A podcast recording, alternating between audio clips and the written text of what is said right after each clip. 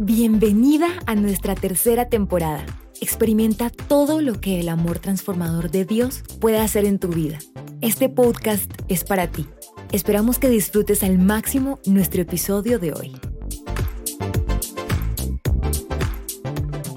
Hola, de nuevo juntas. Hoy quiero compartirte un nuevo tema. Hace unos días llegué de la iglesia. Ese fin de semana yo compartí el mensaje en todas las reuniones. Después de predicar, uno queda un poco cansado físicamente después de cuatro predicaciones, pero con el espíritu fortalecido y lleno de gozo. Y más cuando sabes que era el mensaje de parte de Dios para la iglesia. Es una gran satisfacción. Mi esposo se había quedado en casa con las niñas. Ese día no queríamos salir, así que yo llevaba el almuerzo que había comprado. Yo iba con el pensamiento de almorzar y ponerme algo cómodo, y que tuviéramos una tarde de películas y arrunches. Salí muy feliz. Puse música mientras conducía a la casa.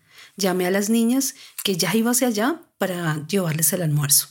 Entré a mi casa y los llamé para que bajaran a almorzar. Nos saludamos y le pedí el favor a Julián que fuera repartiendo mientras descargaba las cosas. Todo iba bien hasta que se repartieron los almuerzos y aparentemente faltaba uno, pero en mis cuentas estaban completos. Vale pidió arroz con pollo y Julián también. Habíamos hablado con Julián antes por mensaje y yo le pregunté, ¿en serio pediste arroz con pollo? Y él dijo, sí. Le dije, ah, ok, entonces pido uno. Él dijo, ok. Pero oh sorpresa, que cuando llegué a la casa, él dijo, ¿y el mío? Y yo, pues tú me dijiste que uno alcanzaba para las dos. Y él dijo, no, yo te dije, ok, uno para mí solo. No sé por qué, pero empezaron a subir los ánimos de los dos. Y él dijo, ok, no me trajiste nada. Y yo, no, sí te traje, solo que yo te pregunté que si uno solo y tú dijiste, ok. Él subió un poco la voz, yo subí un poco la voz, porque había un malentendido, hasta que escuchamos una pequeña vocecita que dijo, no peleen. Dios, le dijimos, no, no estamos peleando, es que papá no me entendió lo que yo le escribí y yo no le entendí lo que él me decía. Que Julián no me entendiera y reaccionara así me hirió. Fue un momento donde los ánimos de los dos, aún de todos, se subió y el ambiente de la casa se cargó. Julián dijo algo de una salida de aniversario que teníamos al otro día y yo dije, cancela eso, yo ya no quiero ir por allá. Y yo no debía haber dicho esas palabras. Nunca debieron salir de mi boca. Es como que dije algo que no sentía en mi corazón, pero mi carácter incorrecto sí. Y en ese momento vi la cara de Julián. Ahora lo herí yo. Se levantó de la mesa y se subió. Mis hijas también estaban bravas, que por qué yo no le había traído almuerzo a papá. Y las rematé con ese comentario. Me miraban como si yo fuera la peor mamá del mundo. Yo quedé como la mala ante ellas. Yo no entendía por qué ellos no me entendían. En ese momento ellas me hablaron feo, como sé que solo a mí me han hablado, reclamándome que por qué era así con su papá. Fue un momento tan horrible que no lo pude evitar. Y les dije a las niñas, con lágrimas en mis ojos, no más. No entiendo qué pasó, pero no más. Ellas quedaron calladas. Julián escuchó y quedó como, oh, oh, porque llora. Comí en silencio mi comida, pero con un nudo en la garganta y con lágrimas saliendo de mis ojos sin control, y mi cabeza llena de pensamientos. ¿Por qué me hablan así? ¿Por qué no me entienden? Él me dijo que con uno estaba bien, ¿Por qué se creó una tormenta de un momento a otro sin avisar si todo estaba en calma? ¿Por qué si yo venía con todo el pensamiento de pasar una tarde en familia? ¿Por qué? Escuché una voz que me dijo, deberías irte, coge el carro y ve a un lugar donde estés sola y puedas pensar, ellos están siendo injustos contigo. Pero hay algo que he aprendido con los años, y es a identificar la inofensiva pero venenosa voz del diablo y supe que en ese pensamiento no estaba Dios. Luego escuché un susurro que me dijo, quédate callada y te voy a calmar. Y cuando lo haga, vas a hablar de una vez y diles cómo te estás sintiendo. No les miento, que era tentador irme y salir corriendo y estar sola, pero el susurro me venció. Pasó un poco de tiempo y yo tengo un esposo que aunque no es perfecto, es sensible a Dios. Él bajó al rato y empezó a mirarme con ganas de hablar. Y yo la verdad aún tenía mucha rabia por cómo me había hablado, pero también vergüenza por lo que yo había dicho y la forma como lo dije. así que no lo miraba a los ojos. Terminé de comer y Julián me dijo, perdóname por cómo te hablé. Aquí no aguanté más y me solté a llorar. Como sé que no les interesa el final de la historia, la voy a dejar hasta aquí. Las mujeres no somos chismosas, solo nos gusta la información completa. Hoy voy a hablarles del tercer fruto, la paz. ¿Pero qué es paz? Cuando miro la definición lo dice como la ausencia de guerra entre dos países, pero aquí no está hablando de eso. Habla de paz como fruto en mi carácter y encontré esta definición. Es la armonía entre Dios y los hombres y estos con los demás. Así que es una armonía vertical, mi vida con Dios, y una armonía horizontal de las personas con sus prójimos. Hablemos de la paz vertical. ¿Qué sería esa paz vertical? Creo que todas las personas buscan paz, buscamos paz. Es una de las cosas más necesarias en este tiempo y la verdad en cualquier momento. La Biblia nos dice que Jesús es el príncipe de paz. También él dijo una frase poderosa con respecto a esto. Está en Juan 14, 27. Mi paz les dejo, mi paz les doy. Yo no la doy como el mundo la da. No se anguste vuestro corazón, ni tenga miedo. Qué poderoso versículo.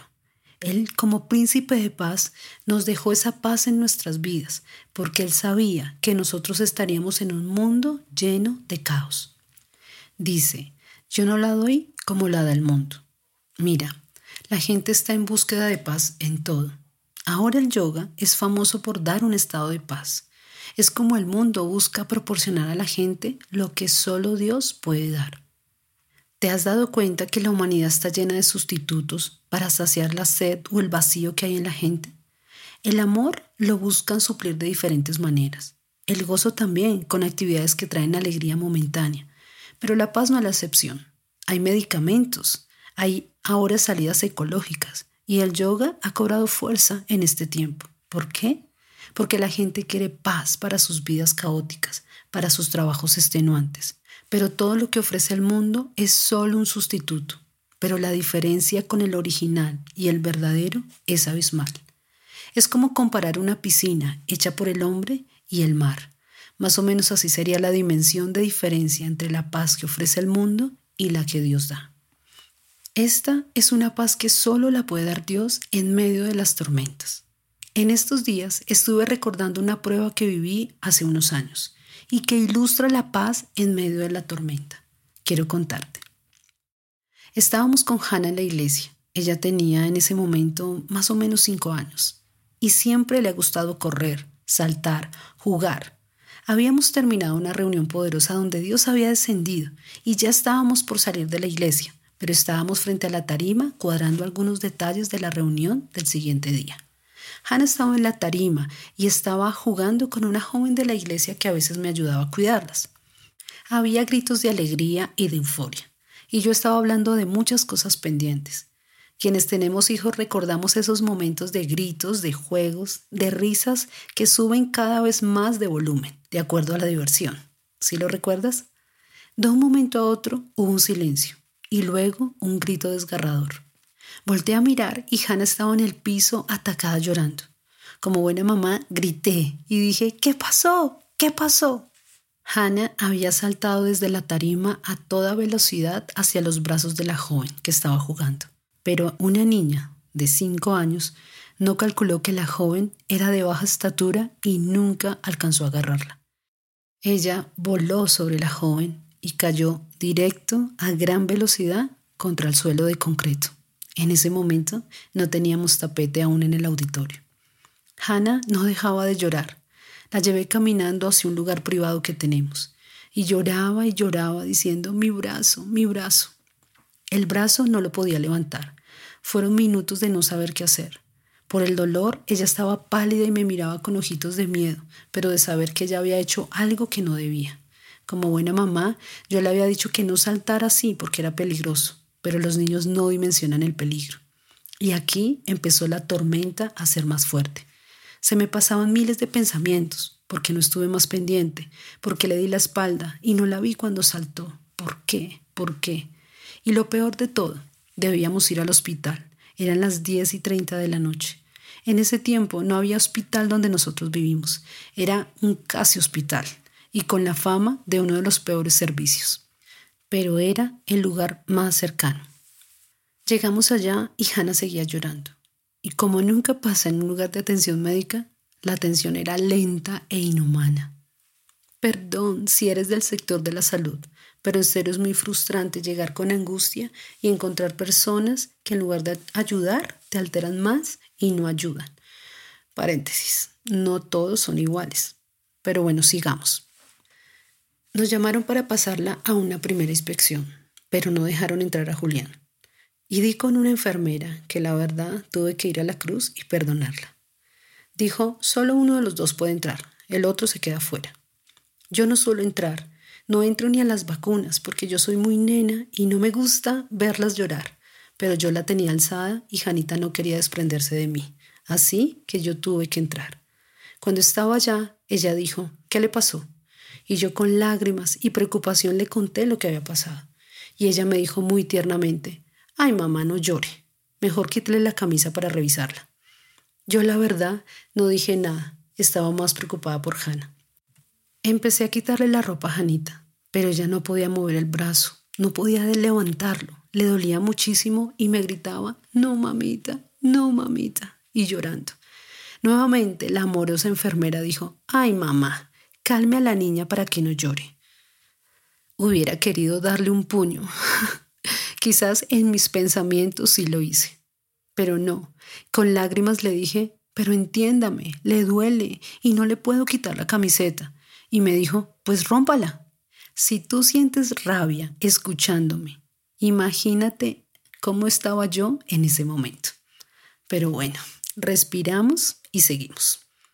Yo no tenía la fuerza para romperla. Le dije, ¿puedo llamar a mi esposo para que me ayude a romperla? Ella dijo, pues tocará, porque no pudo. Llamé a Julián que estaba afuera y le conté lo que la enfermera me había dicho, y Hannah estaba llorando del dolor. Mi esposo no es de alegar, él nunca pelea con nadie, pero en ese momento le dijo, enfermera, esa no es la forma de tratar a los pacientes. Ella es una niña y le duele. Y Julián hizo algo que nunca lo había visto hacer le dio un puño a la señora. no mentiras, es un chiste. Mi esposo en ese momento era concejal del lugar donde fuimos y llamó al secretario de salud. Eso fue lo que hizo.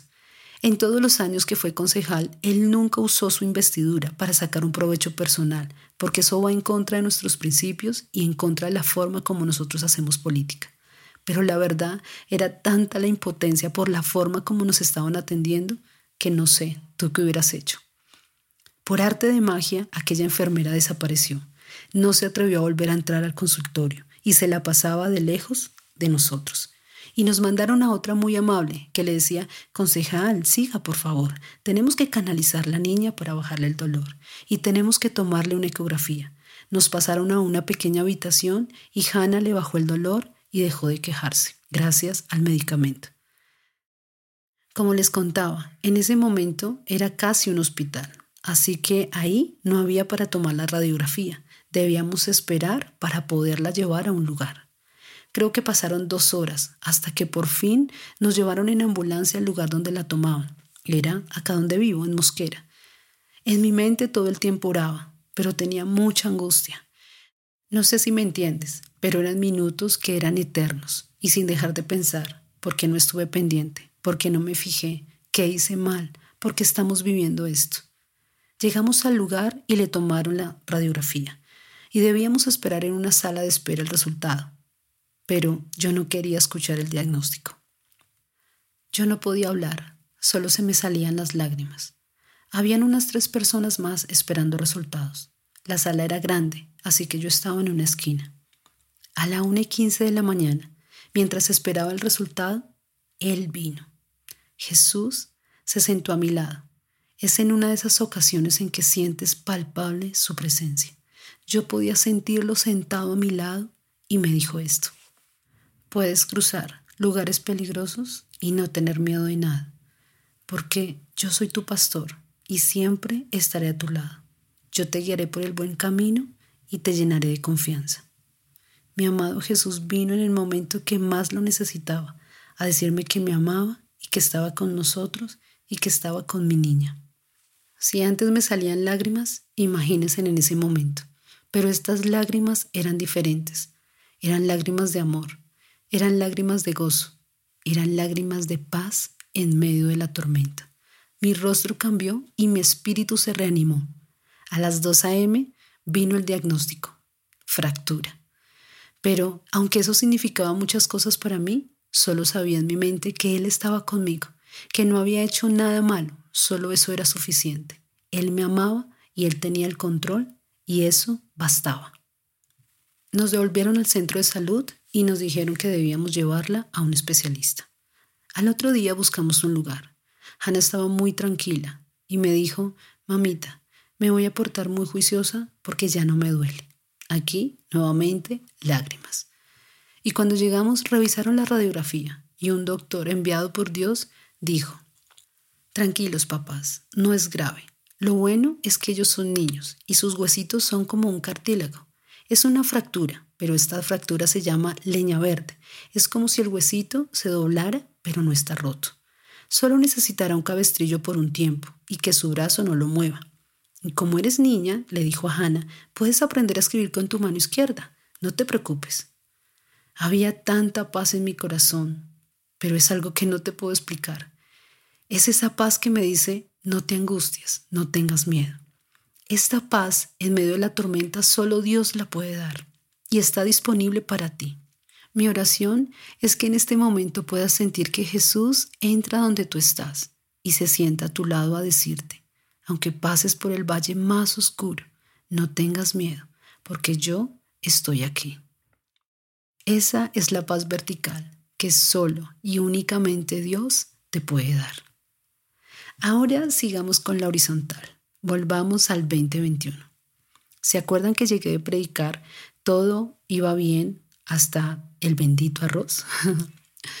Queden que Julián me pidió perdón y yo me puse a llorar. En la paz vertical, solo Dios la puede traer a nuestros corazones, pero en la paz horizontal depende de nosotros. Yo hubiera podido empezar a gritar, a decir cosas terribles, pero siempre buscamos que en nuestra casa haya armonía. ¿Y qué es armonía? Es una relación de paz y de entendimiento entre dos o más personas. La Biblia dice en Romanos 12, 18, en cuanto dependa de vosotros, estar en paz con todo el mundo. ¡Wow! Esta paz depende de nosotros. Podemos seguir en caos o podemos hacer que la paz del Señor reine en nuestras casas. Ese día con lágrimas expresé cómo me había sentido. Julián también me dijo que se había sentido mal por mi comentario y le pedí perdón. Él me pidió perdón, nos pedimos perdón. Pero le dije algo que me había dolido y era que las niñas me vieran como si yo hubiera sido la mala. Así que llamamos a las niñas y él les explicó que él había reaccionado mal, que no era correcto y ellas me pidieron perdón, yo también les pedí perdón y de verdad el ambiente cambió. Mira, muchas veces el enemigo coloca pequeños malentendidos, cosas pequeñas que se convierten en grandes tormentas de un momento a otro, pero en cuanto dependa de nosotros debemos estar en paz con todo el mundo. Y cuando dice con todo el mundo, es así la persona no sea cristiana o lo que esté haciendo sea terrible. No dice en cuanto dependa de vosotros estar en paz con los otros cristianos o con las buenas personas. No, dice con todo el mundo. Determinémonos esta semana que nuestra casa sea un territorio de paz, a no dejarle ganar terreno al enemigo, que él sepa que no puede venir a mi casa y colocar discusión, malentendidos, peleas, contienda, que esto es todo lo que habla la Biblia que viene cuando vivimos en la carne. Es momento de traer paz a nuestros hogares. Esa tarde siguió el plan de película y arrunches. ¿Y sabes qué fue lo mejor? Que vimos una película que ese día estaba en tendencia en la plataforma. Empezamos a verla y Dios me sanó a través de esa película. Es muy buena, se la recomiendo. Se llama Hoy sí. Lloré cuando la vi, porque en algunas cosas me identificaba. Al final les dije, Dios me sanó con esta película. Y mis hijas dijeron, uy, sí, mami, preciso con lo que pasó hoy. la verdad, Dios se encarga de los pequeños detalles cuando nos determinamos a traer paz y armonía a nuestra casa y a nuestra vida. Si es con tus padres, igual, aunque ellos no sean cristianos, en cuanto dependa de ti, debes estar en paz con ellos. Si quizás tu esposo no es cristiano, en cuanto dependa de ti, debes estar en paz con él. Si tus hijos te hacen tener rabietas, en cuanto dependa de ti, debes estar en paz con ellos. Que sea un compromiso de estos siguientes días.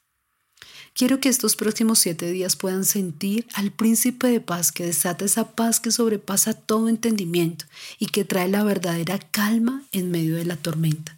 Y que también invites al príncipe de paz a tu casa para que todo lo que no esté en armonía sea quitado y arreglado.